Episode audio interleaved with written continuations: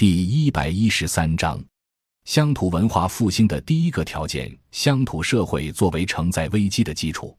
在全球经济危机打击下，我们是怎么承载危机代价的？其实，主要是因为我们有文化底蕴，有乡土社会作为承载危机的基础。这样看，中国加强新农村建设，就不仅仅是向农民给予补偿。胡锦涛总书记在二零零五年提出新农村建设之前，先是在四川视察的时候谈的两个反哺，然后就有多个部委为了贯彻胡锦涛总书记提出的两个反哺开展工作了。这次是由中央政策研究室提出新农村建设，接受林毅夫的意见。在座的很多城里人知道，林毅夫在世界银行当高级副行长，八十年代从美国留学回来。跟我们一块搞农村调查，最后成了世界银行副行长。谁说搞农村调查没出息？他算是美国芝加哥学派的传人，但他研究农业合作社经济，回国干了几年农村调查，又到北大当教授。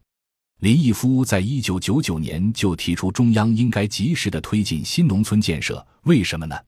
是因为我们制造业出现过剩。不光是他这样说，一九九八年马洪。大家可能知道的少啊，马洪是中央过去老一辈的经济政策智囊，老一辈的经济学家。他当年是国务院发展中心的主任。马洪在一九九八年就给中央报告，说我们现在出现生产过剩了。林毅夫一九九九年说，我们现在不是一般的过剩，是双重过剩。于是建议中央发行国债搞新农村建设。不过他们刚提的时候。大家还没什么反应。到二零零一年十二月，林毅夫是当面向总书记提出的。我在场，我是跟总书记讲三农问题，他是跟总书记讲新农村建设。从二零零二年以后，三农问题变成中央重中之重。再过几年，到二零零五年，新农村建设变成国家战略。我们八十年代参与搞农村调查的这批人没有吃干饭，在中国转型的关键时期发挥了一点作用。就有了大规模向农村投入、夯实农村基础、应对全球经济危机这样重大的战略转变。没有这些，当面中国对全球经济危机打击的时候，难道能过幸免于难吗？所以说，别好了伤疤忘了疼，就以为现在只要去加强城市化，按照西方那套工业化加城市化的模式走，我们就无往而不胜。错了。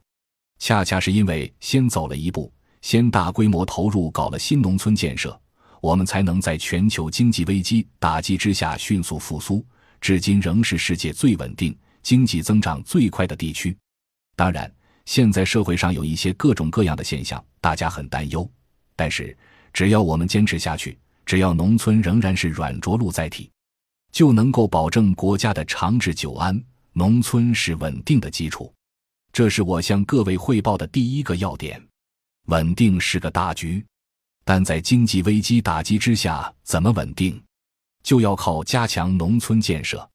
其中最不可忽视的一块是基础中的基础，就是我们乡土社会的人文传承。乡土文化是我们生态文明多样性的文化基础，依托这个文化基础，能够最低成本的形成乡土社会的良性治理。感谢您的收听，本集已经播讲完毕。喜欢请订阅专辑，关注主播主页，更多精彩内容等着你。